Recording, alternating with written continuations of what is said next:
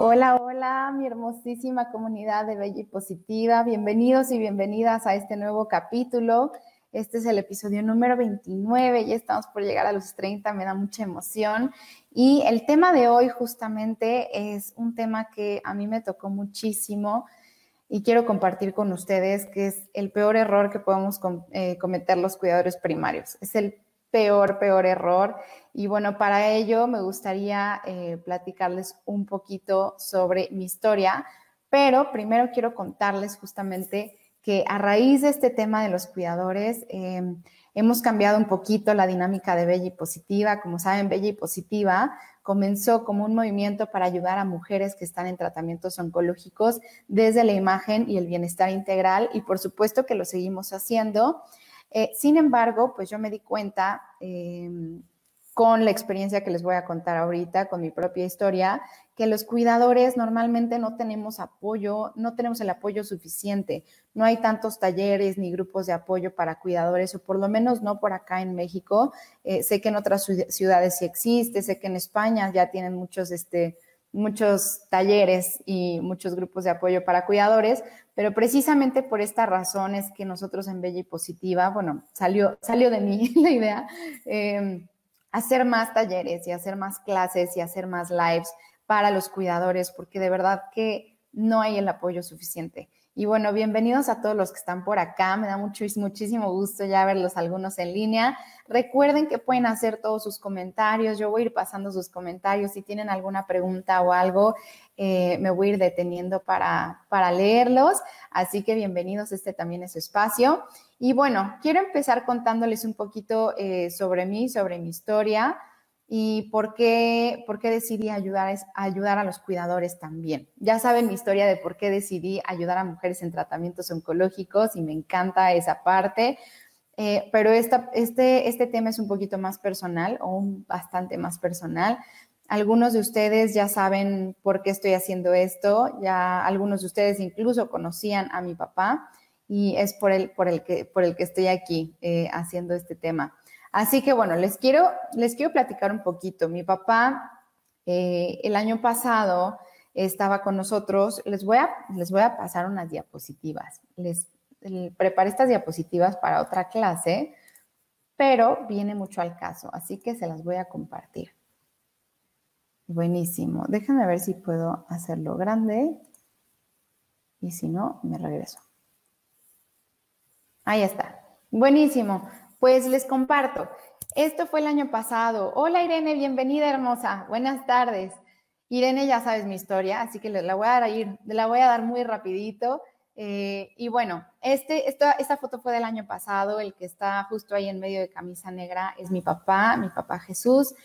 Em, y bueno, justamente en julio del año pasado nos preparábamos para su cumpleaños. Él estaba viviendo en Chetumal, Paco y yo, mi esposo Paco y yo, estábamos viviendo en Toluca y, estábamos, íbamos a recibir a mi papá en Toluca para festejar su cumpleaños. Mi papá, eh, les comento, nunca había llevado un estilo de vida saludable, nunca en su vida. Él tomaba mucho, fumaba mucho y, bueno, desde que se jubiló a los 58 años, lo, lo hacía ya prácticamente diario, ¿no? También, pues, su alimentación no era la mejor y, pues, en la familia batallábamos muchísimo diciéndole, pa, porfa, cuídate, porfa, cuídate, porfa, ya deja de fumar y demás. Y desde que tengo memoria, desde que yo era chiquita, recuerdo a mi papá perfecto que lo identificaba cuando llegaba a la casa porque escuchaba como que su tos o como su, como que se limpiaba la garganta. Y, y, así fue. Mi papá nunca dejó de fumar, creo que lo intentó y lo logró tres meses y ya está, ¿no? Total, tenía un estilo de vida bastante malo. Y un día después de esta fotografía, estábamos con unos tíos míos y él hizo un comentario sobre su seguro de gastos médicos y dijo que él pensaba que para ese año ya no lo iba a renovar. Y yo no me le ponía loca a mi papá por cualquier cosa y ese día me le puse como fiera y le dije, no puedes cancelar tu seguro, estás loco con el estilo de vida que llevas, la vida te va a cobrar la factura en algún punto y vas a ver y no sé qué y va, va, va. Y, este, y pues todos se quedaron así de, ¡Eh, cálmate Barbie, tranquila, ¿no? Pero aquí les pongo que fue algo que me hizo sentir fatal durante mucho tiempo, me hizo sentir culpable durante mucho tiempo, porque justamente al día siguiente mi papá se enfermó y se enfermó bien rudo. Eh, no les voy a hacer el cuento muy largo, pero tenía temperatura eh, muy alta, tenía, estaba temblando, al día siguiente tenía las manos, los pies y la boca todos morados. Yo no sabía qué significaba eso y ahorita siempre lo cuento porque sobre todo por temas de pandemia y COVID y todo esto, es importante saberlo que cuando una persona presente esos síntomas, y repito, manos, pies, boca morada, es porque tiene falta de oxigenación, no está llegando la el suficiente oxígeno a su cuerpo y eso es algo súper grave que se tiene que tratar en ese instante y te vas a urgencias. Desafortunadamente yo no lo sabía, mi esposo no lo sabía, mi papá tampoco lo sabía y mi papá estaba súper renuente y no quería al hospital. A duras penas me dejó llevarlo a una consulta a farmacias del ahorro, que por supuesto que no era la mejor decisión, pero la verdad es que reconozco que todos hicimos lo mejor que pudimos en el momento que se suscitaron las cosas. Para no hacerles el cuento largo, esto siguió una semana completa. Él empezó enfermo un lunes y al lunes siguiente, una semana completa estaba con estos síntomas, con poca oxigenación y demás. O sea, fue algo muy, muy, muy arriesgado que no lo supimos hasta que nos explicaron por qué. Pero ese lunes siguiente mi papá tenía vuelo de regreso a Chetumal y yo le dije, papá, no te puedes ir, o sea, no te vas a ir. Este, unos amigos me dijeron, no, si quieres, nosotros venimos mañana y no lo dejamos irse, no se puede ir, da, da, da. Entonces hablé con una tía mía que es asesora de seguros y me dijo, pide una, una ambulancia médica móvil. Llegó la ambulancia con la doctora, el paramédico y demás. Mi papá tardó mucho tiempo en bajar a la sala y cuando por fin bajó a la sala, todo se empezó a mover en cámara rápida de una forma impresionante. La doctora tenía una cara de espanto horrible, este, lo sentaron enseguida en un sillón, le empezaron a conectar mil cositas, que el oxímetro, el de la glucosa, el de mil cosas y se puso todo loquísimo la doctora empezó a gritarle al paramédico, tráeme el tanque de oxígeno en este momento, no sé qué, le pusieron el tanque de oxígeno y demás. Me dijo, en este instante investigame qué hospital te recibe tu papá con tu seguro, pero ya. Y entonces mi papá, como puede, se quita la mascarilla, le dice, no, no, no, no, no. Aparte, mi papá, como estaba, ya no podía decir cinco palabras sin tener que parar a respirar y tomar aire de nuevo. O sea, estaba muy mal. Y le dice, no, no, no, yo hoy no puedo, este, yo tengo que hacer unos pagos, mejor mañana. Y hasta que la doctora lo agarró de los hombros y le dijo, señor, usted mañana ya no va a estar vivo, está a punto de un paro respiratorio. Para que lo sepan, y esto es muy importante también ahorita en tiempos de pandemia, de cómo se mide la oxigenación. La oxigenación se mide del 0 al 100. Una persona normal con hábitos saludables debe de estar de 90 para arriba, de 90 a 100, sí o sí. Y una persona que fuma mucho puede estar bien, o sea, sus rangos normales son de 87 a 100 más o menos, ¿ok? Imagínense que mi papá estaba en 40% de oxigenación. O sea, su cuerpo no estaba recibiendo nada, nada de oxígeno. Y así estaba sin poder hablar y, sin poder subir tres escalones y tener que parar desde el miércoles. O sea, llevaba más de media semana así. Pero total, él nunca quiso ir al hospital hasta que ni modo, medio se le tuvo que forzar. Y cuando llegamos al hospital, bueno, solamente así cuando le dijeron, si, si mañana ya se muere señor, bueno, está bien, vamos al hospital.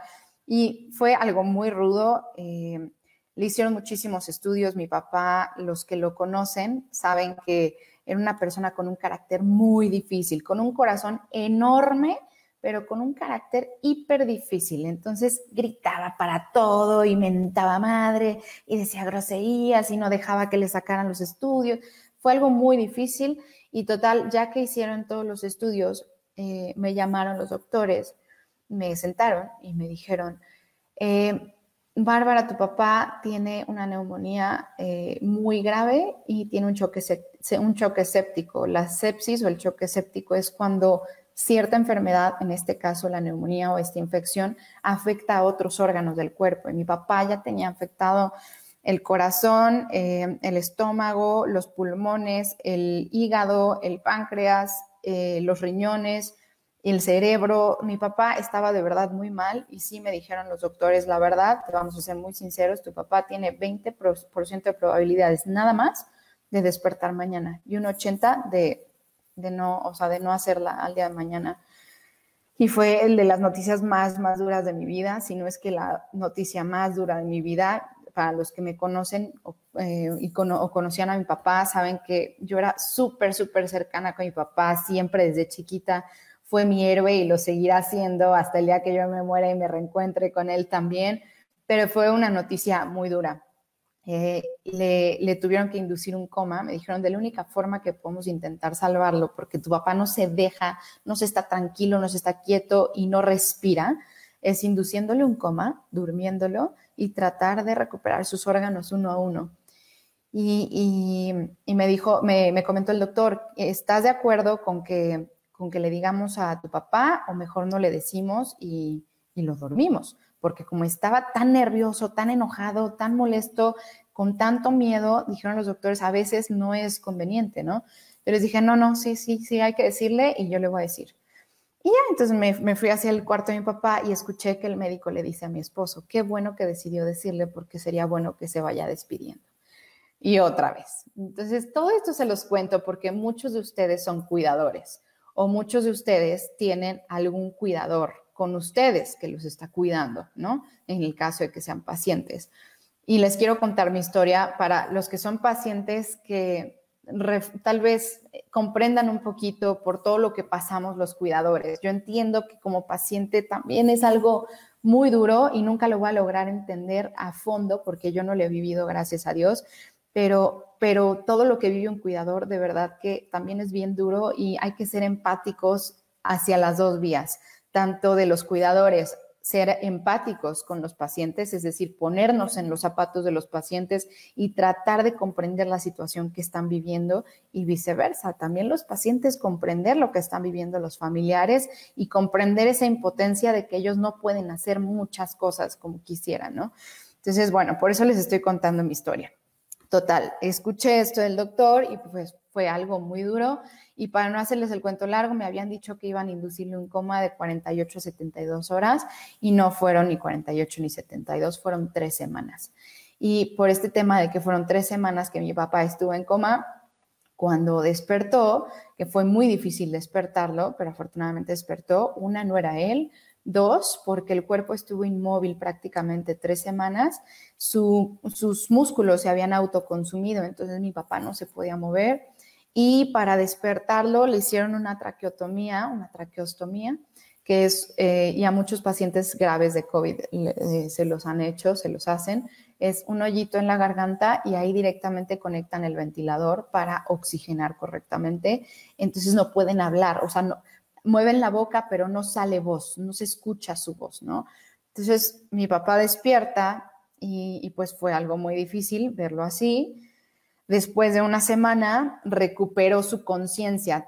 No sabíamos si tenía daño cerebral, pero no era él, era como un cuerpo despierto y respirando. Y ya está, una semana después regresa en sí, como que sus facultades mentales regresaron y fue algo todavía más rudo, porque mi papá y, insisto, los que lo conocen, hijo, era una bala, o sea, era súper activo, andaba de aquí para allá, se la pasaba haciendo mil cosas, era el alma de la fiesta, si estaba en fiesta se la pasaba bailando, era de los que bailaba tirándose al piso y dando vueltas como si fuera película de rock and roll o lo que sea. Entonces, cuando él despierta y se da cuenta que no se puede mover y no puede hablar, fue algo súper, súper, súper duro. Entonces, eh, pues no nada más fue pasar como por enfrentar a la enfermedad, luego enfrentar el diagnóstico y luego enfrentar a ver a mi papá en ese estado. O sea, de verdad fue algo muy duro. Y bueno, para no hacerles el cuento largo, yo estaba, o sea, cansadísima. Me di cuenta que ya no podía más. ¿Por qué? Porque mi papá estuvo en terapia intensiva tres meses seguidos. Y hasta aquí, hasta donde voy en la historia, yo llevaba un mes dentro de un hospital. Literal, vivía, comía y dormía dentro del hospital estaba cansada, enojada, flaca. El tema es que yo no me daba cuenta, yo no me daba cuenta que estaba mal. La gente me lo decía, me decían, Barbie, te ve bien, flaca, te ve bien cansada. Y algunas personas me llegaron a decir de diferentes maneras, pero eh, el resumen era, oye, perdón, pero es que estás como un hoyo express de emociones. O sea, no, no, se te puede decir nada porque luego, luego brincas y luego, luego te enojas o pierdes la paciencia y demás. Y me pasó mucho cuando mi papá recobró la conciencia y había muchas cosas que no quería hacer, este, a veces era grosero, a veces, hijo, era, fue bien difícil. Y, y ahora sí que yo me enfrenté a esto sola por varias razones. Una, y ojo, no me estoy poniendo en el papel de víctima, simplemente estoy diciendo cómo era la situación. Mi papá era divorciado, eh, en ese momento ni novia tenía, Eh, y yo era la única hija, yo soy hija única, entonces, y vivíamos en Toluca. Toda la demás familia o la mayoría de la familia estaba en Ciudad de México, que no está lejos, pero pues todos tienen sus cosas y tienen diferentes recursos de tiempo, de disponibilidad, de recursos económicos y demás. Entonces, realmente yo era la que estaba ahí todo el tiempo con mi papá y este y mi mejor amiga que es tanatóloga es la tanatóloga de Bella y Positiva. Me comentó en varias ocasiones, ve a terapia, tú requieres ayuda, sí o sí, y yo no quería y no quería y no quería y no, que yo puedo y no sé qué, y cómo, sin papá, me tiene que ver fuerte y bla, bla, bla. O sea, y esto suele pasar le suele pasar a muchos, muchos cuidadores. Entonces, hasta que dije, ya, boom, bajo la guardia, lo voy a intentar y me fui a una terapia de bioneuroemoción. Esa terapia me salvó la vida porque me hizo darme cuenta de dos cosas bien importantes. Una, que yo desde muy chiquitita adopté el papel de mamá de mis papás. ¿Por qué? Por muchas razones. mis papás se separaron varias veces desde que yo era chica, se peleaban mucho y demás, y yo siendo hija única, llegó un punto en el que yo solita me puse mi medallita de soy su mamá, soy mamá de mis papás. Se divorcian y yo era la, la mensajera, y no, bueno, fue todo un rollo, pero yo no lo tenía consciente. Y cuando fui a esta terapia, lo hice consciente y me di cuenta que yo actuaba como mamá de mi papá. Y eso era fatal por muchas razones. Una y la más pesada porque yo, yo cargaba con la culpa y la responsabilidad de todas las malas decisiones de mi papá, de todas. Y yo pensaba que era mi culpa, muchas cosas. Y otra es que lo trataba como si fuera un niño y no me daba cuenta que él es un adulto. Y yo lo que le digo a mis alumnas, em, ahorita tenemos un taller que justo aquí Irene que está conectada, Irene es una de mis alumnas, y este, lo que le digo a mis alumnas es, si la persona que es nuestro paciente, es un adulto y tiene sus facultades mentales, trátenlo como un adulto, porque cuando empezamos a, em, a tratar, eh, a incapacitar, cuando empezamos a tratar como niños o como, como, que, como que los pacientes no, no, no tienen las decisiones correctas o lo que sea, los empezamos a incapacitar, empezamos a invalidar sus emociones y demás cosas. Y no nada más eso, que cargamos con todas las decisiones. Entonces, por todos lados, por lo que lo veas, está fatal. Y de otra cosa que me hizo darme cuenta es que yo me olvidé de mí por completo y no nada más de mí individualmente, de mi vida, de mi vida como era antes de la enfermedad de mi papá, de mi vida como esposa, de mi vida como mamá de mis perritos, ¿no? Porque yo todavía no tengo hijos, entonces para mí eran mis perritos que sacaba a diario, los veía diario. Bueno, yo tenía muchísimo que no los veía, nada más era para ir, bañarme y regresarme al hospital y me los acariciaba y ya está. Imagínense si hubiera tenido hijos. Y es el caso de muchos cuidadores que dejan de lado todo su proyecto personal. Yo dejé mi trabajo, yo estaba empezando un negocio en ese momento y lo boté totalmente y no me había dado cuenta de todo lo que me estaba afectando, no me había dado cuenta que yo había caído en una depresión fuerte, que traía problemas de ansiedad fuertes, problemas de estrés fuertes y todos, y, manejo de emoción, mi manejo de emociones estaba medio por el suelo y eso que, que, sí trataba de manejarlas correctamente.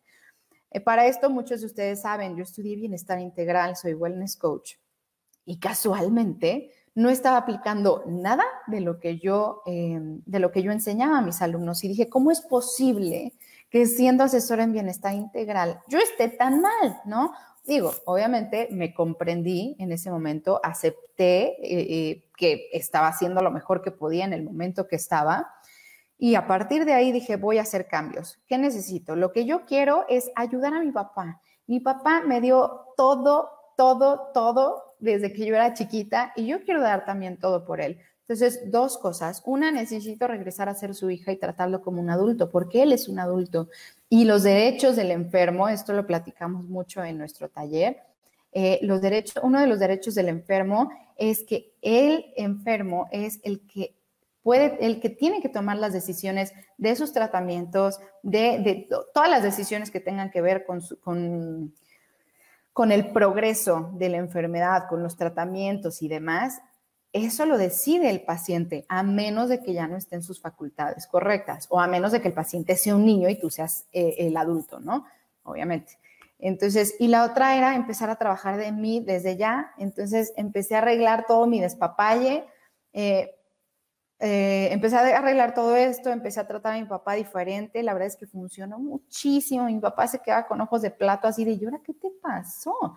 Pero hasta mi papá le ayudó, porque empezó a tomar responsabilidad de su vida, empezó a tomar las riendas de su vida y ya no era yo la que estaba tomando las decisiones de todo, que ni siquiera me correspondía. Total, entonces empecé a, tratar de trabajar en mi papá, trabajar en mí, este, darle tiempo a mi esposo, mínimo una llamadita cuando iba al hospital estar con él y darle tiempo de calidad y demás, pero me di cuenta que no podía sola. O sea, encima de ser cuidadora de mi papá y estar 24/7 casi casi en un hospital y todavía quería hacer todo esto, dije, no puedo más. Y este es otro tema que, que, suelen tener mucho los cuidadores primarios. Yo agradezco muchísimo a las personas de mi familia que apoyaron. Eh, pero desafortunadamente no tenía yo mucho apoyo. O sea, fueron contadas las veces que me pudieron apoyar y al principio yo me aferraba con que tenían que ayudar y que cómo, si son los hermanos y es la mamá y es la bla, bla, bla y no sé qué. Pero al final dije, ¿sabes qué? No me importa, o sea, no me importa. Yo voy a empezar a aceptar ayuda de la gente que quiere ayudar. Y muchas veces las personas que más ayudan son los amigos. Y sí, una de las amigas de mi papá de la prepa, que hace muchísimo tiempo que no veía, que vivía ahí en Toluca, nos ayudó muchísimo, fue un ángel.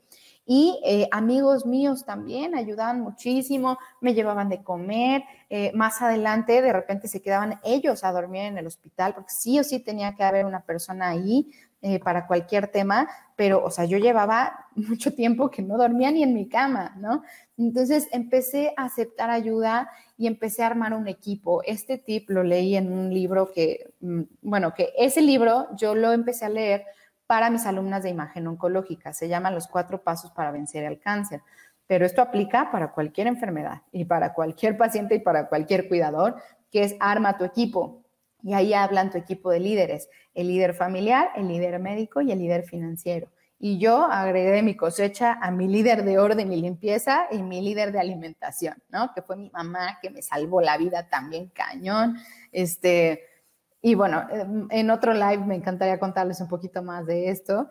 Eh, y bueno, así fue como ya empecé a a tratar de, a estar un poquito mejor, ¿no? Y acá siempre les pongo lo que logré, pero no lo que logramos, porque al, al mi papá ver cómo me estaba ayudando a mí el tratar yo de estar bien y que me veía ya mejor, que ya me veía con más energía, o sea, porque yo de verdad estaba fatigadísima, deprimida, ansiosa, estresada, tenía súper poquita paciencia, empecé a enflacar un chorro que yo no me daba cuenta o sea, yo no me daba cuenta, yo me veía al espejo todos los días y según yo, yo estaba perfecta y mis familiares me lo comenzaban a decir. Entonces, mi papá, al ver que yo estaba haciendo todos estos cambios, que me veía más contenta y más tranquila y más paciente y no sé qué, y yo empecé a aplicar todas mis técnicas de bienestar integral. Comenzaba a hacer mis meditaciones, mis respiraciones, eh, empecé a comer mejor, empecé a hacer mis, mis este, rituales de agradecimiento y demás. Y aquí me dice mi amigo Jonás, ups, yo tengo tu libro. sí, Jonás, justamente, ahí luego me lo regresas. y este, pero bueno, hasta que empecé a hacer todo esto, mi papá empezó a notar cambios en mí y notó que a mí me estaba funcionando muchísimo. Entonces, de repente, yo empecé a compartirle estas técnicas y de repente le, le decía a mi papá, oye, pa, estoy haciendo este, un ritual de agradecimiento. Este, ¿te gustaría hacerlo conmigo? Y me veía con ojos de, mm, ¿no? Y yo, a mí es muy fácil y ya le platicaba y todo. Y pues sí, la verdad es que ni el primero, ni el segundo, ni el tercer día lo hizo, pero después lo empezó a hacer. Empezamos a ver lo positivo de todas las situaciones, eh, disfrutamos mucho más el tiempo, me liberé de culpas. Uy, eso me ayudó muchísimo. Encontré un texto hermoso que me ayudó a liberarme de todas las culpas que yo traía.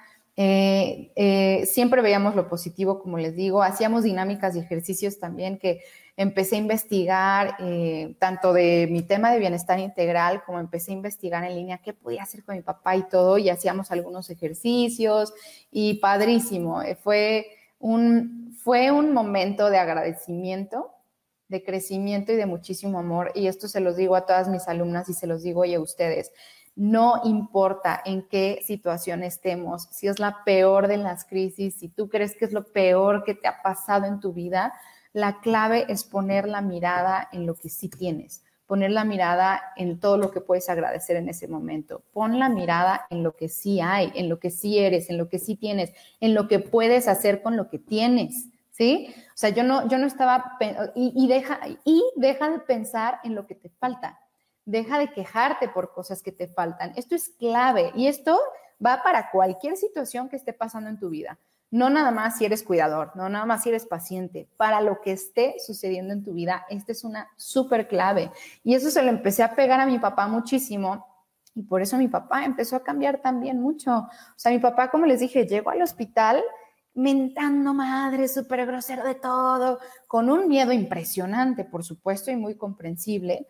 Y al final, bueno, era un ser súper paciente, un hombre bien tranquilo, este, llegaban las enfermeras y pues sí, no, no, podía mover su cuerpo, movía ya de los hombros para arriba y este, se comunicaba así y le hacía ojitos a las enfermeras y les paraba como la trompa para que le mandaran un beso, no, bueno, o sea, fue todo un show, pero de verdad que hubo una gran transformación, gran, gran transformación. Los dos nos convertimos en seres felices, positivos y agradecidos, que eso es lo más importante.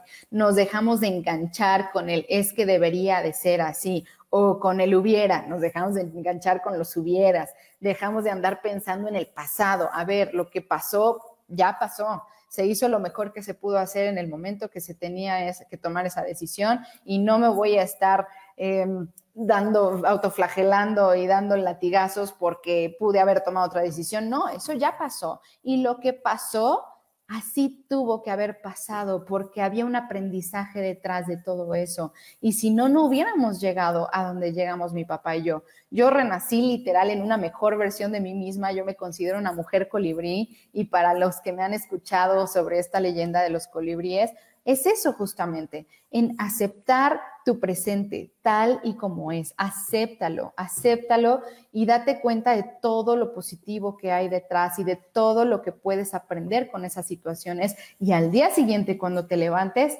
créeme, eres un ser totalmente diferente. Tú no eres la misma persona que eras hace dos días, ni hace una semana, ni hace un mes, ni hace un año, ni hace diez años. Somos seres en constante movimiento y crecimiento, somos personas dinámicas y todos vamos creciendo y vamos aprendiendo cosas nuevas. Eso únicamente si estás en la sintonía de, lo positivo, si estás con esta actitud de gratitud, si estás poniendo la mirada en lo positivo y en todo lo que puedes crecer y en todo lo que puedes aprender y en todo lo que puedes amar y dar a los demás. Si estás en esta sintonía, créeme que sí o sí, cada día como colibrí, renaces en una mejor versión de ti. Y así fue con, mi papá. Disfrutamos cada momento, para mí ya no era una obligación, así de, ay, es que pues, o sea, ya me salí del victimismo, ¿no? Porque al principio era, pues es que mi papá, pues no tiene quien lo cuide, y qué tal que si yo no lo cuido, pues quién lo va a cuidar, entonces pues me toca a mí o yo lo tengo que hacer, ¿no? Ese es un súper victimismo, esa es una súper actitud de víctima de es que el mundo conspira en mi contra y demás. Y no, y fue, a ver, no, esto es lo que tenemos en el momento presente, hay que agradecerlo y hay que sacar el mejor provecho. Y una de las cosas que yo más agradecía era el poder pasar tanto tiempo con mi papá, y poder crecer de la mano con mi papá, porque así como lo hice desde chiquita, como está aquí en la foto, literal así lo hicimos mientras él estaba en el hospital. Fue algo bien bonito. Hicimos amistades nuevas, porque esto también es algo impresionante y que agradecíamos muchísimo. Nos sorprendía que de repente las personas que pensamos que iban a ayudar, que iban a estar ahí número uno ayudando, no estaban ahí. Y las personas que ni te imaginabas que te iban a ayudar, eran las personas que más apoyaban, las personas que nos echaban la mano con todo, con todo el tipo de recursos, con tiempo, eh, con recursos económicos, con consejos, con pláticas, con simplemente escucharnos, todo. Fue algo bien bonito. Nos volvimos mucho más tolerantes, mucho más pacientes, mucho más empáticos. Mi papá, bueno, o sea, él no era empático, como que normalmente no, no se ponía los zapatos de los demás porque él explotaba y se ensimismaba, ¿no? Y ahorita, y después de, y después de que comenzamos a hacer estos cambios, o sea, de verdad mi papá que me decía, oye, nena, pues si me puedes apoyar con esto, pero si no, no pasa nada, pero tú haz tus cosas y nada, nada. O sea, fue algo bien bonito y les digo, hubo muchísimo aprendizaje y, y crecimiento. Y, este, y pues sí, el fin es el principio. Para mí fue así porque mi papá pues sí falleció. Mi papá falleció, ay, perdón, esto siempre, siempre, siempre me llega muchísimo todavía. Falleció el 2 de noviembre del año pasado, ya se va a cumplir un año.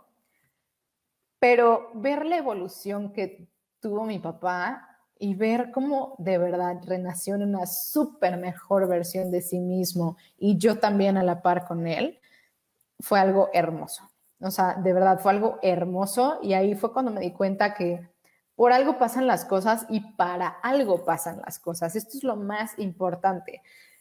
Cualquier situación que sucede en tu vida no es casualidad, no es coincidencia. Tienes que vivirla, tienes que pasar por eso. El universo te está poniendo en ese momento esa situación, no por castigarte, al contrario, para que evoluciones, para que crezcas, para que trasciendas, para que seas una mejor versión de ti, para que puedas estar mejor, para que seas más fuerte y después puedas dar más a los demás. Esto es algo hermosísimo, el poder dar más a los demás, pero siempre y cuando primero te des a ti el amor que necesitas, la salud que necesitas, el bienestar que necesitas. ¿Por qué? Y este es justamente de lo que habla este episodio. El peor error que podemos cometer los cuidadores es olvidarnos de nosotros mismos, es olvidarnos de nuestro bienestar, de nuestro bienestar integral, nuestro bienestar físico, nuestro bienestar emocional, nuestro bienestar mental y nuestro bienestar espiritual.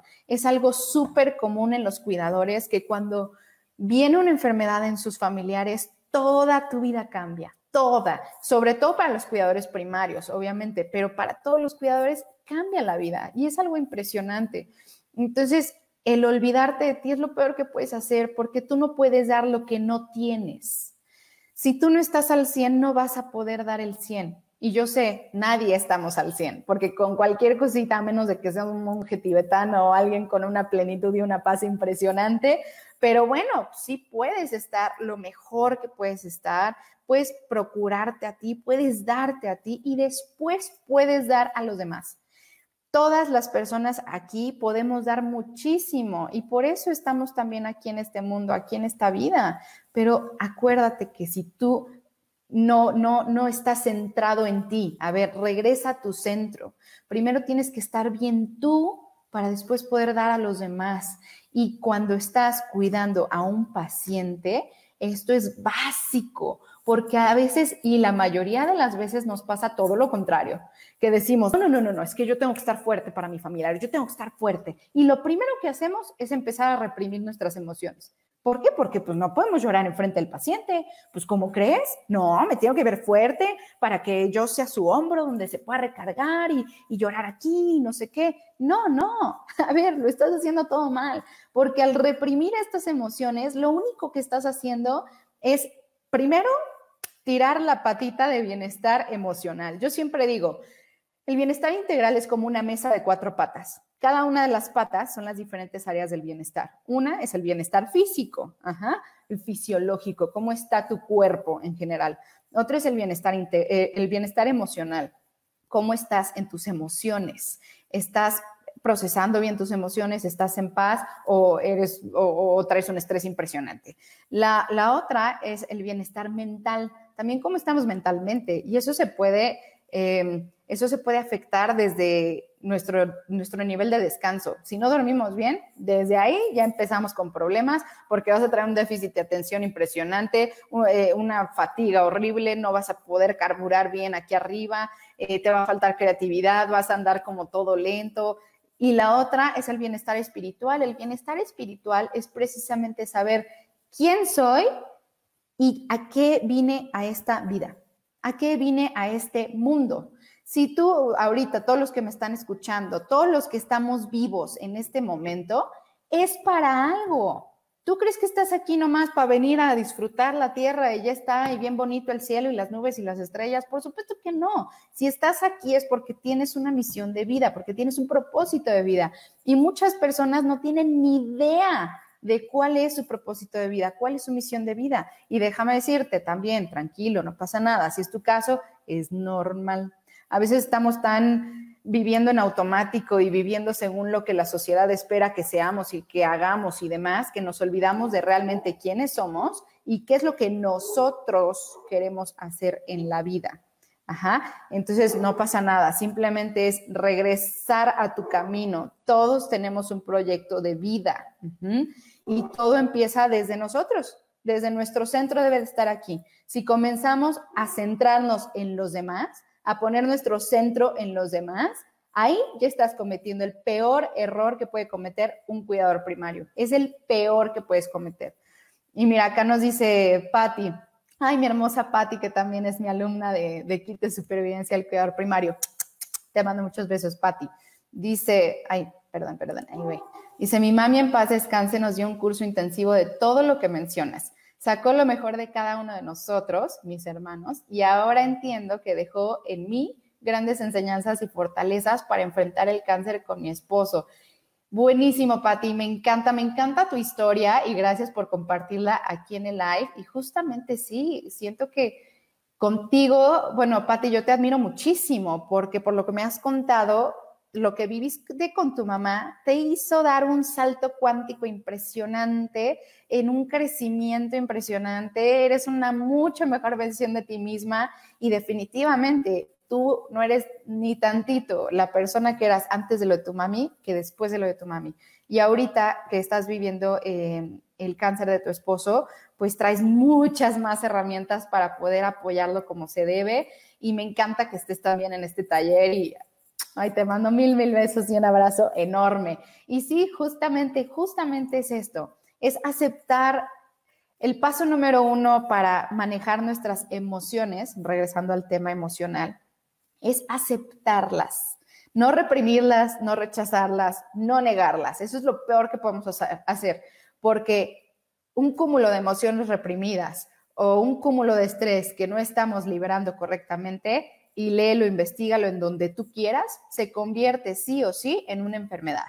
Y yo siempre les digo a mis alumnas, puede comenzar con una gripita o puede empezar con una inflamación crónica, ¿no? De que todo el tiempo estás con colitis nerviosa o cosas así. Sí, pero si no lo atiendes de raíz, no estoy diciendo meterle medicamentos, porque lo primero que hacemos es apagar los síntomas con medicamentos, pero ahí no estás atendiendo el problema de raíz. Ahí nada más estás diciéndole a los síntomas, shush, cállense, déjenme hacer mi vida con Perbay. Ajá. ¿Y luego qué? Y eso se sigue acumulando y se sigue acumulando y se sigue acumulando y al rato se te va a detonar una diabetes, una hipertensión, un cáncer, un mil cosas. Entonces, a ver, punto número uno, lo primero que tienes que hacer como cualquier persona, pero sobre todo como cuidador primario, porque nos pasa mucho esto de, es que me tienen que ver fuerte, es acepta tus emociones y aprende a procesar las emociones. Aprende a procesar tus emociones. Paso número uno es aceptarlas. Después es liberarlas, liberarlas. Si lo que sientes es tristeza y te dan ganas de llorar, llora siempre y cuando no dañes ni a tu persona ni dañes a los demás, ¿sale? Entonces yo lo que, yo lo que aplicaba, eh, y, este, de repente lo cuento y me dicen, ay, no, pobrecita. Le digo, no, ¿cuál pobrecita? Me ayudado un chorro, no tienes una idea. Y para mí me gusta contarlo porque fue muy liberador. Yo lo que hacía, de repente llegaba el doctor y nos decía, todos los días le hacían estudios a mi papá, todos los días. Y llegaba con una buena y una mala, casi siempre. Y cuando las malas eran muy malas, uff. Entonces, pues sí, obviamente enfrente de mi papá, pues trataba de estar tranquila y todo esto.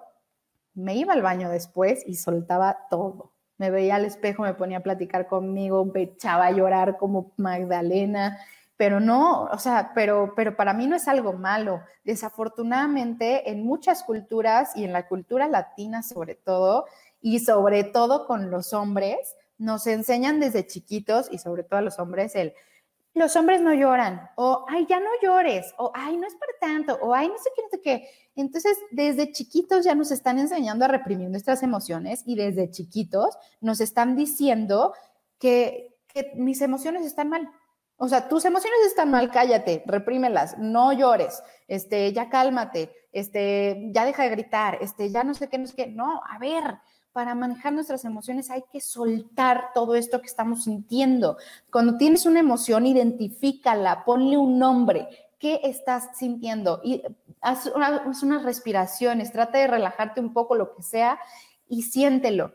¿Estás sintiendo tristeza? ¿Estás sintiendo miedo? ¿Estás sintiendo ira, enojo, impotencia? ¿Qué sientes? Y cuando sepas qué sientes, suéltalo como sientas que tienes que soltarlo, pero no contra los demás ni contra ti, ¿sale? Bien importante, bien importante. Entonces yo lo que hacía, pues siempre era tristeza, ¿no? La mayoría de las veces era tristeza y yo lo soltaba llorando. Yo soy una persona muy emocional y yo lloro hasta cuando me enojo. O sea, me hacen enojar, me da impotencia y lloro. Me pongo triste y lloro. Me, pongo muy, muy, muy feliz, hacen algún gesto lindo conmigo y lloro. No, yo pato lloro. Pero está bien, porque el llorar es súper, súper sanador. Y mi amiga Claudia Ardura dice llorar desde el alma. Y me encantó esa definición de llorar desde el alma, porque de verdad que sí, sueltas y sacas y sacas todo lo que traes.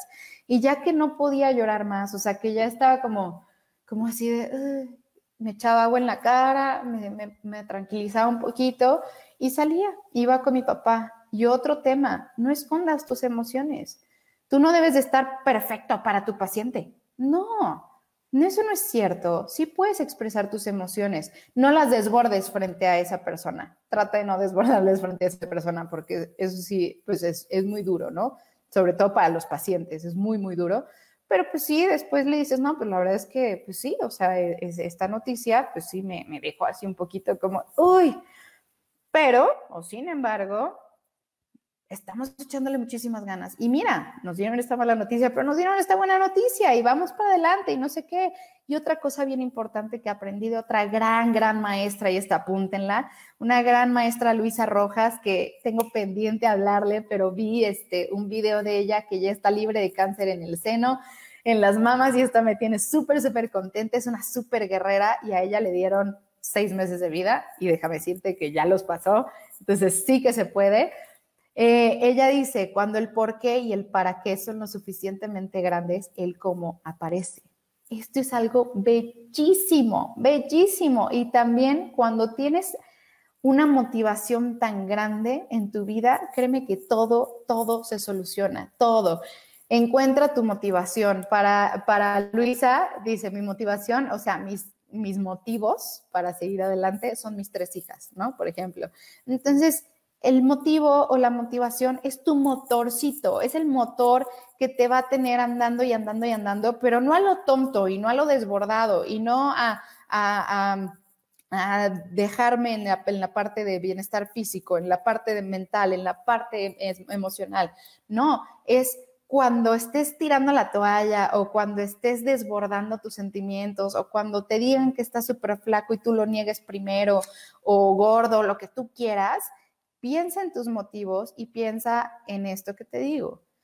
Para tú dar lo mejor de ti, tú tienes que estar bien primero integralmente, emocional, física, mental y espiritualmente, ¿sale? Hay muchas técnicas para lograrlo y precisamente esta semana eh, lancé las clases de bienestar integral para mis alumnas de kit de supervivencia para el cuidado primario y estoy fascinada de cómo quedaron las clases y de verdad hay mil técnicas, muchísimas técnicas de las que puedes echar mano tú para cada una de estas cuatro áreas de tu vida. Hazlo integral, hazlo poco a poco, hazlo un día a la vez y vete haciendo tiempo poco a poco. Eso es lo mejor que puedes hacer.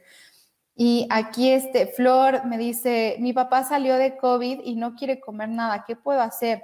Salió de COVID, espero que sea que ya se recuperó y me encanta y está padrísimo y espero que sí y felicidades si es el caso. Y si no quiere comer nada, ¿qué, qué puedes hacer, Flor? Hay varias cosas. Lo que puedes hacer no se les puede obligar y es lo mismo que les decía yo hace rato de los derechos del enfermo. El enfermo toma sus propias decisiones, a menos de que ya no, ya no tenga cualidad, este, ya no tenga capacidades mentales de algún tipo. Por ejemplo, esto pasa mucho cuando tienen demencia senil o cuando tienen Alzheimer o cuando tienen algo parecido. Pero si la persona está consciente, la persona toma sus decisiones y hay que respetarlas. Eso es uno de los derechos más importantes del paciente. Ajá. Lo que puedes hacer, Flor, es hacerse lo más atractivo. Puedes, eh, obviamente dentro de lo que pueda comer tu papá, no, no sé si tenga restricciones, esperemos que no, pero hacerle su comida favorita. Y algo que también funciona mucho, que aprendí de una nutrióloga también que estuvo aquí en un live, es este, ponle, los alimentos en el plato de forma bonita. Ven cuando vamos a los restaurantes y nos decoran todo súper lindo y le ponen la, la, florecita hasta arriba y le glasean ahí el aderezo y cosas así. Hagan eso. Eso, puede ayudar muchísimo, muchísimo. Que sea comida que huela rico, que, que desde la cocina huela, o sea, que, que puedan con todos sus sentidos saborearlo y decir, bueno, está bien, lo pruebo. Y que cuando lo prueben digan, ¡ay, sí, está rico! Entonces puedan comer un poquito más, ¿sale? Entonces tratar de hacer sus comidas favoritas y adornar el plato lo más lindo. Pero eso sí, hay que respetar las decisiones del paciente. Eso es súper fundamental. Y bueno, pues para no hacerles el cuento largo, pues es eso, no descuidarse. Para la parte física hay muchas cosas que pueden hacer, pero lo más fundamental es uno, alimentación correcta, alimentación nutritiva, nutranse densamente, no se metan calorías vacías, no se metan eh, alimentos procesados, siempre traten de buscar lo natural. Yo sé que a veces comerte una manzana no es tan atractivo como comerte una hamburguesa con papas y demás, pero la hamburguesa con papas créeme, a la larga te va a dañar muchísimo y a corto plazo te va a dejar tirado, más fatigado de como estabas, eh, te va a dejar con una pesadez o como con el mal del puerco, como decimos acá en México, que es justo cuando tienes una pesadez impresionante después de comer. Eh, y, y de verdad, o sea, come cosas que te den energía. Y otra cosa que les digo a mis alumnas, olvídate de la frase, ay, ¿me engorda o no me engorda? No, es pregúntate, ¿me nutre o no me nutre? Si no te nutre, no te lo comas. Come cosas nutritivas. Y si no tienes tiempo para cocinar, aquí es donde entra tu equipo de líderes. Agárrate un líder de alimentación. Y siempre todos tenemos una hermana, una tía, la mamá o quien sea que feliz de contento te va a hacer de comer. Y dile, hazme de comer con bastantes verduras y un poquito de proteína y un poquito de tal, este, hazme agüita así con limón que me gusta, con miel de abeja, no sé, algo, pero que te nutra, porque muchas veces sí, yo sé, como cuidadores, el tiempo es lo que más nos, nos falta a veces, ¿no? Entonces, agárrate líderes, siempre hay alguien que quiere ayudar, a veces hasta los vecinos se ofrecen. O sea, antes los vecinos que a veces los hermanos, ¿no? Pero no pasa nada, acepta la ayuda. Entonces, punto número uno, aliméntate correctamente. Punto número dos, descansa, trata de descansar. Y si no, y si tienes insomnio por mil preocupaciones y demás, ahorita vamos a la parte de manejo de emociones, pero también puedes hacer eh, ejercicios de relajación con respiraciones. Hay muchos ejercicios de respiraciones muy sanadores. Hacer esta práctica de agradecimiento es súper sanador también y de verdad que te deja mucho más relajado, tranquilo y te lleva a este sueño. Puedes hacer meditaciones para dormir y demás. Entonces, la calidad del descanso es súper importante. Yo sé también que como cuidadores, y a mí me tocó en el hospital, te estás despertando todo el tiempo, pero las siestecitas de repente de 15 minutos, de 20 minutos también pueden ser muy buenas. Así que trata de ayudarte, ayúdate para ayudar mejor a tu familiar. Este es el eslogan de esta clase, ¿sale? ¿Qué más? El ejercicio, activación física. Sí, y si estoy metida en un hospital, bueno, lo que yo hacía era nunca tomar el elevador.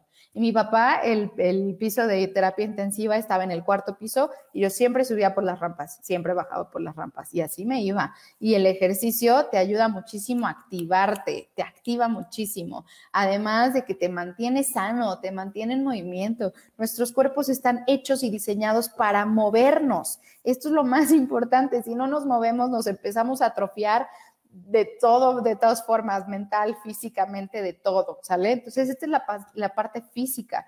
La mental va muy de la mano con la física, pero sobre todo, y bueno, con todas, ¿no? Eh, pero trata de, trata, trata de hacer, puedes hacer ejercicios mentales, puedes, este, puedes leer un libro, puedes, eh, no sé, algo que te mantenga activo, que te mantenga, y sobre todo algo que te guste hacer. Si te gusta leer, lee. Si te gusta hacer sudoku, haz sudoku. Si te gusta, no sé, lo que sea, un jueguito de, de azar, lo que sea, ¿sale? Eh, la otra es el manejo de emociones. Aprende a manejar tus emociones. Y si no sabes cómo, pide ayuda. Existe chorro mil terapeutas de diferentes corrientes. Hay psicólogos, hay terapeutas en ontología, hay terapeutas en bioneuroemoción, terapeutas en semiología de la vida cotidiana, este, mil cosas. Hay gente allá afuera que te puede ayudar muchísimo. Yo también te puedo ayudar muchísimo si quieres, pero ah, existe ayuda allá afuera. Simplemente tienes que tomarla tómala, porque de verdad es lo peor que puedes hacer, empezar a reprimir tus emociones, porque al rato vas a somatizar, que es que el cuerpo tiene que sacar la enfermedad de alguna forma, digo, la, la, emoción de alguna forma, y se convierte en enfermedad, sí o sí. Y al rato no va a ser un paciente en cama, van a ser dos.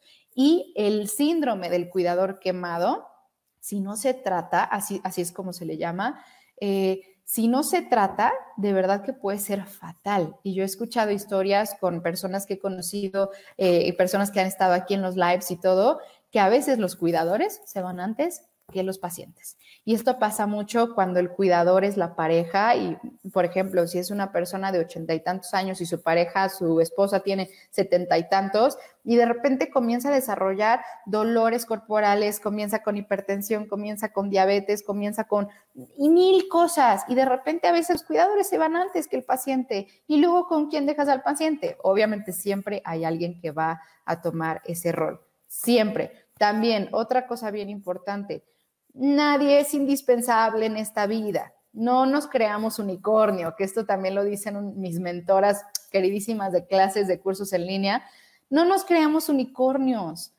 Nosotros no hacemos las cosas perfectas y siempre mejor que los demás. Dejemos ayudar a los demás. El síndrome del cuidador quemado también se caracteriza mucho porque no dejamos que los demás ayuden o, no pedimos ayuda. Puede ser una, porque no queremos pedir ayuda, porque nos vamos a ver débiles o porque no, es que no le toca a mi familiar, me toca a mí porque soy el más directo y me corresponde estar aquí. Esa es una. Y la otra es porque pensamos que, que nadie más va a hacer este trabajo tan bien como lo hago yo nadie más va a cuidar también a mi familiar como lo hago yo. Y esto es eh, de los peores errores que puedes cometer. Entonces, ya no me acuerdo por qué iba a este punto, pero este, manejo emociones, mentalmente, bueno, etcétera. El tema es, déjate ayudar, porque tú vas a necesitar tiempo para ti, para tú poder estar bien también. Ajá. Entonces, también la parte espiritual no dejes tu proyecto de vida en la medida de lo posible. No dejes a tu, al resto de tu familia nuclear en la medida de lo posible. ¿Quién es tu familia nuclear? Tu pareja, tus hijos. Ese es el núcleo más, más este, estrecho, ¿no? Entonces, si estás cuidando a tu mamá o a tu papá, no te olvides ni de tu pareja, ni de tus hijos, ni de tus nietos, si ya tienes nietos, es lo peor que puedes hacer. Y también el esparcimiento y el socializar ayuda mucho, porque otra característica de los cuidadores quemados o del síndrome del cuidador quemado es que los cuidadores se comienzan a aislar. Yo lo hice, te comienzas a aislar muchísimo y es lo peor que puedes hacer. Entonces, acepta ayuda de alguien que te releve un ratito y tú date chance para salir. Yo me acuerdo que la primera vez que salí fue a la boda de mi amigo Jonás, que está aquí conectado, que precisamente ya va a ser un año de, ah, no, sí, un año de eso, el 15 de septiembre. Y literal dije, pues ni modo, no sé si vayan a hacer la chamba igual que yo o mejor que yo, pero papi, te dejo encargado dos días con mis tíos y yo me fui a la boda de mi amigo a Tepoztlán, eh, digo a Tepoztlán, a Teotihuacán, perdón, no creas que se me olvidó Jonás. Me fui, me fui para allá y sí, obviamente traía como este nerviosito y todo al principio de, ay, y todo el tiempo estaba en el teléfono y cómo va y qué ha hecho y no sé qué y qué ha dicho y bla, bla, bla, hasta que después dije, ¿sabes qué? Suéltalo, suéltalo, está bien, está cuidado. Aparte estaba en el hospital, entonces estaba con enfermeras, estaba con doctores, entonces dije, bueno, ya me relajé no saben, no saben, no saben lo sanador que fue eso. Entonces, no dejen su vida, no dejen sus proyectos personales. Acuérdense también, las personas más plenas en la vida tienen dos cosas, dos características bien marcadas. Y una de ellas, bueno, dos características bien marcadas. Una es que conocen cuál es su misión o su propósito de vida. Y dos, es que siempre están actuando según sus valores personales, los suyos, no los que dice su mamá, no los que dice la sociedad, no los que dice el comercial en la televisión.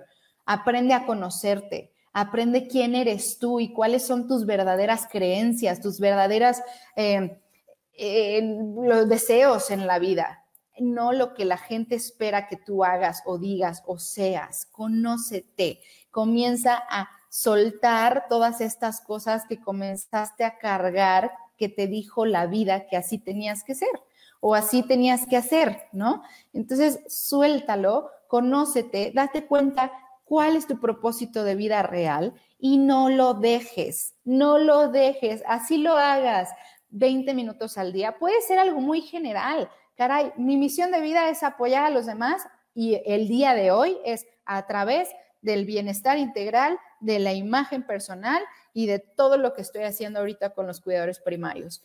Esa es mi misión de vida y afortunadamente ahorita la estoy haciendo al 100 y sí, para algo pasan las cosas. Si yo no hubiera vivido todo esto con mi papá, si no hubiera crecido como lo hizo él, aprendido, salido, renovarme y demás, yo no estaría aquí platicándoles. Bella y positiva no existiría ni siquiera, porque todo esto vino de ahí, vino de esa el momento más horrible de mi vida, como mucha gente lo diría. Sí, la verdad es que fue un momento muy difícil y muy, muy fuerte, pero no saben, no saben todo lo que me ayudó. Todo, todo, todo lo que me ayudó. Entonces, no dejen sus proyectos personales.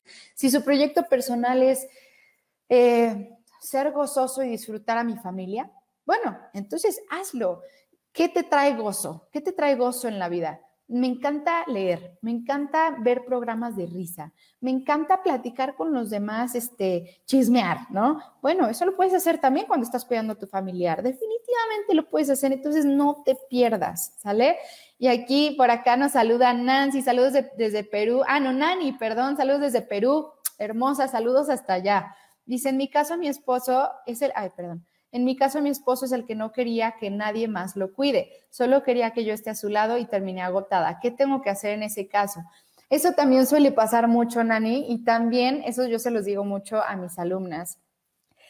Cuando tendemos a nosotros ser la persona que más está ahí o dedicamos la mayor cantidad de nuestro tiempo y de nuestra vida al cuidado de nuestro familiar, pueden suceder dos cosas. Ojo, una, que el paciente se sienta una carga. ¿Por qué? Porque el paciente está enfermo, pero no es tonto.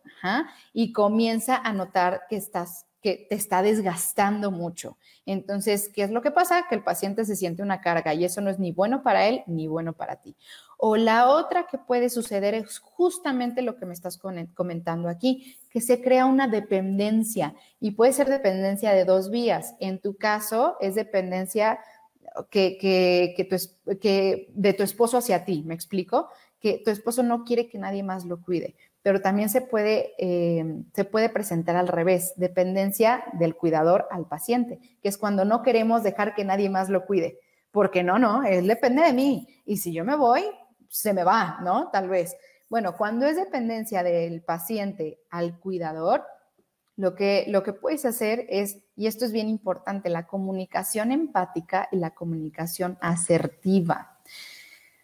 Cuando hablemos con las personas, es importante saber manejar nuestras emociones, saber conocernos y comprender las emociones de la otra persona, para no reaccionar así de, no, no ser comunicación reactiva, de, ah, sí, pues tú me ofendes, pues yo te ofendo, ah, sí, pues tú me dices, pues yo te digo, no, aguanta, baja. Y también comprende que el paciente está pasando por algo muy rudo también, pero tú necesitas tu espacio. Entonces, ¿qué tienes que hacer? Hablar con esa persona y decirle, mi amor, querido, corazón, bello, sí, te voy a dar todo de mí, pero para que yo te pueda dar lo mejor de mí, yo tengo que estar bien. Porque, y eso se lo puedes decir así textual, si quieres apúntalo. Uno no puede dar lo que no tiene. Y si yo no estoy bien, yo no te puedo dar bienestar a ti tampoco. ¿Sí? Y si para mí mi bienestar involucra, obviamente, cuidarte, estar a tu lado, amarte, por supuesto que sí, pero acuérdate que no es responsabilidad de nosotros. Eso también es importante. No es obligación, no es obligación. Lo estamos haciendo por amor. Cuando eres cuidador de alguien, lo haces por, por amor, porque amas a la persona. Entonces, decir, te amo, te adoro, estoy contigo, pero para yo estar bien, yo necesito refrescarme, necesito regresar a tener mi energía, necesito descansar, necesito todas estas cosas para estar bien y dar lo mejor de mí para ti. Y, si, y esto involucra el pasar tiempo con mis hijos, el darme un respirito, el hacer cosas que me gusten, que me apasionen. Una de mis alumnas hace manualidades y le gusta. Bueno, si es eso, adelante. Dile, necesito también tiempo para mí porque si no, me va a dar el síndrome del cuidador quemado. Incluso, investiguenlo. Eh, ahorita todos los que me están em, escuchando, ya sea en vivo o en repetición, métanse a Google y pongan síndrome del cuidador quemado. Y ahí viene literal, hay un chorro de información y vean todo lo que involucra. Esta es, yo les estoy dando esta plática desde mi perspectiva y justamente estamos hablando de esto, pero infórmense y literal le puedes decir con el papelito, amor, siento que me está sucediendo esto, amor, me siento agotada, amor, creo que estoy deprimida, amor, creo que necesito ayuda necesito ayuda y necesito dar darme tiempo para mí. entiéndeme, por favor, trata de comprenderme y yo solo lo estoy haciendo para poder dar lo mejor de mí para ti. Ese sería mi consejo, Nani. Espero que te ayude muchísimo. Y pues bueno, espero que les esté gustando muchísimo este tema. De verdad que, híjole, pues es, sí es un tema bien personal, pero me encanta compartirlo con los demás porque sé que de aquí pueden salir muchos, muchas enseñanzas. Y si algo me salvó la vida a mí, de lo que más me ayudó fue convivir con personas que estuvieran pasando por situaciones similares a las, a las mías, ¿sale? En mi caso, pues era muy sencillo, porque pues yo estaba en el hospital todo el tiempo y yo, literal, mi cama era o un sillón o una silla de la sala de espera. Entonces convivía con familiares de, de pacientes todo el tiempo. Y al hablar con muchos, y una en especial, y se lo agradezco muchísimo a ella y a su familia, Lila, querida, eres un ángel, no saben cómo me salvó la vida esa mujer, pero el, el conocer y empezar a platicar con otras personas que te entienden, que comprenden lo que estás viviendo, es súper, súper sanador. Y personas que están, que no están en esta situación o lo que sea, te pueden decir, ay, pero ¿cómo va a ser sanador andando, andar este, enterándote de las desgracias de otras personas? ¿Qué no dices que hay que escuchar cosas positivas? No, no, sí, pero es que también necesitas apoyo de personas que te comprendan.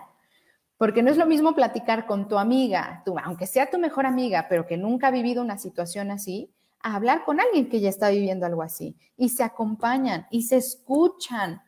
Algo súper, súper sanador es soltar todo lo que traes, hablar y hablar y hablar y hablar, o escribir, ajá, Escribir es una terapia buenísima. Si no la hacen, háganla. Nani, hazla. Flor, hazla. Todos los que sean cuidadores, háganla. Pero bueno, hablar con otras personas que te comprenden y ellos ni siquiera te tienen que decir nada. O sea, el, simplemente, el simple hecho de que te escuchen y que tú te escuches hablando, porque es muy diferente tu voz interna tu vocecita interna que todo el tiempo está, ay, es que estoy preocupada, ay, es que de dónde voy a sacar el dinero, ay, es que nadie me quiere ayudar, ay, es que necesito esto, ay, es que estoy cansada, ay, es que no sé qué. Es muy diferente cuando lo dices en voz alta. Y esto está científicamente comprobado, que es diferente, tu cerebro lo capta de otra forma y en el momento que lo estás hablando, se vuelve consciente.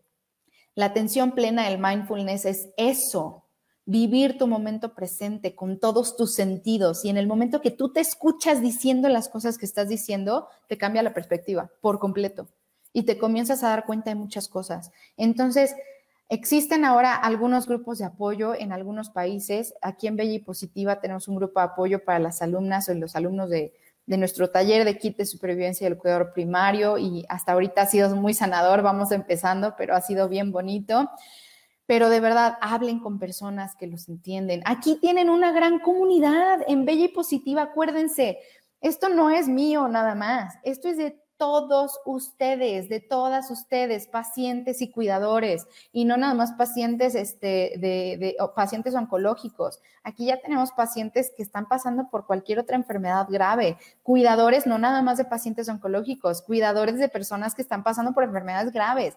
Esta es su comunidad ahí en el grupo de Facebook, en nuestro grupo de Bella y Positiva a través de la imagen oncológica, que le vamos a cambiar un poquito el nombre para incluir el tema de los cuidadores, Ahí pueden ustedes compartir sus historias, pueden compartir, pueden hacer preguntas. Oigan, ¿cómo le hacen ustedes para cuando mi papá ya no quiere comer? ¿O cómo le hacen ustedes para manejar sus emociones? ¿O alguien conoce una terapeuta buena aquí en México? ¿O alguien es su comunidad?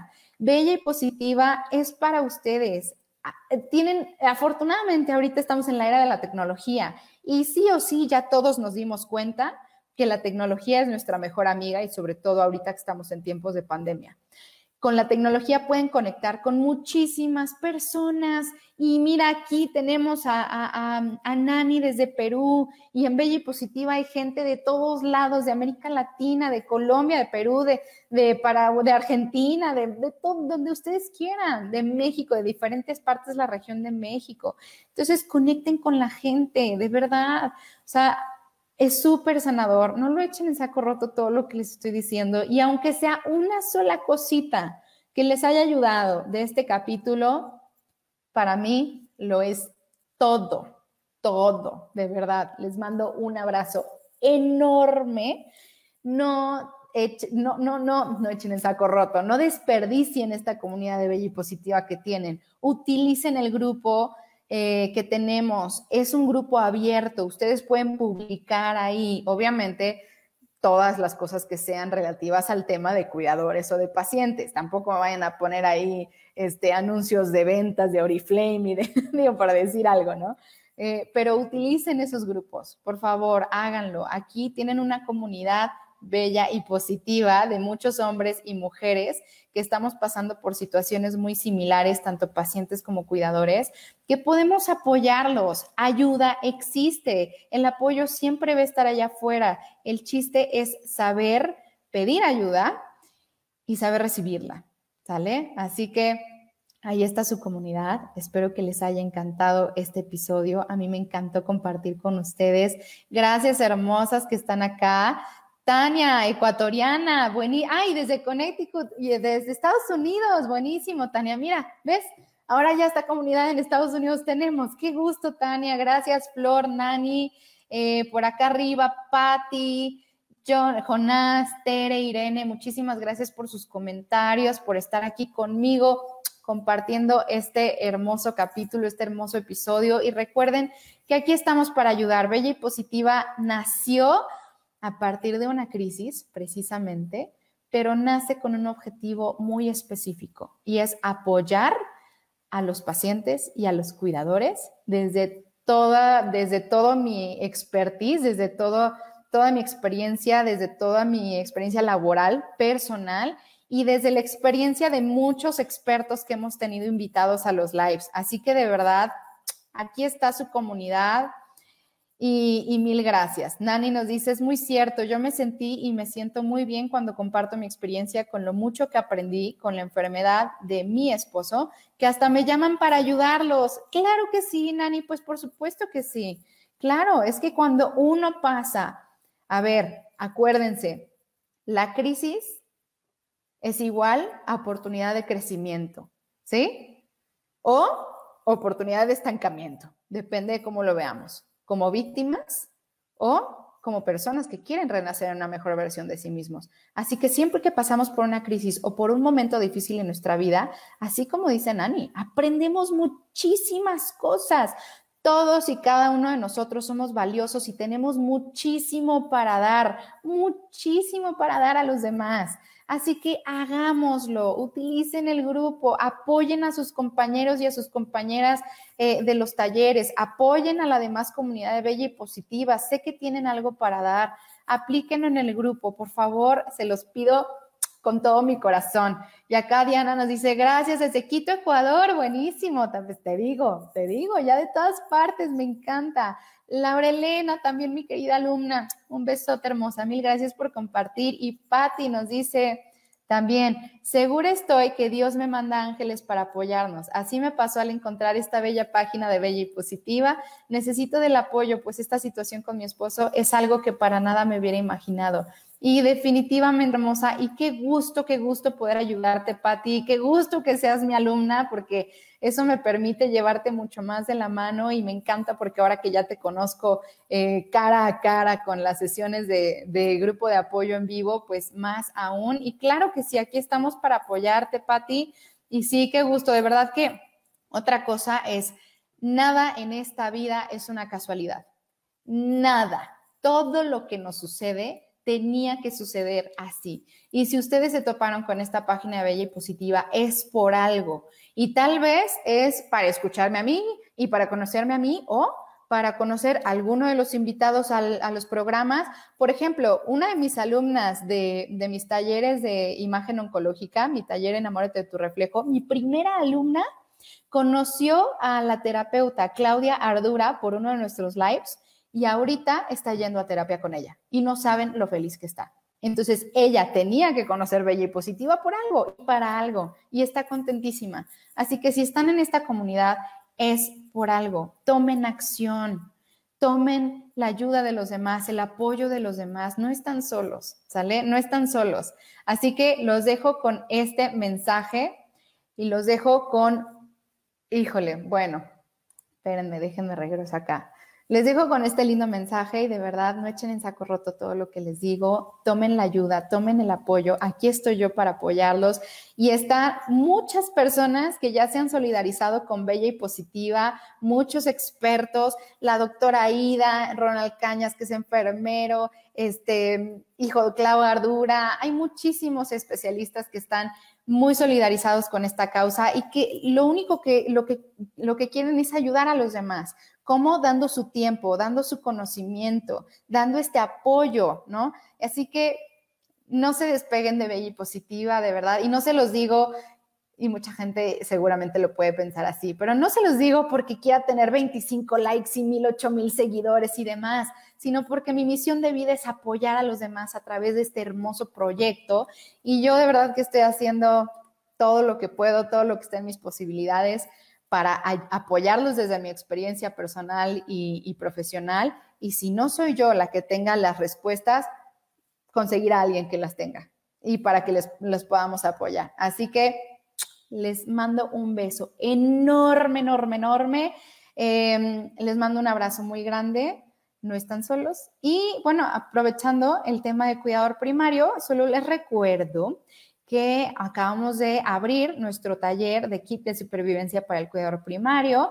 Ya empezamos con la primera generación en línea y veo que aquí están tres de mis alumnas hermosas. Les mando muchísimos besos y vamos a volver a abrir inscripciones en octubre para la segunda generación digital.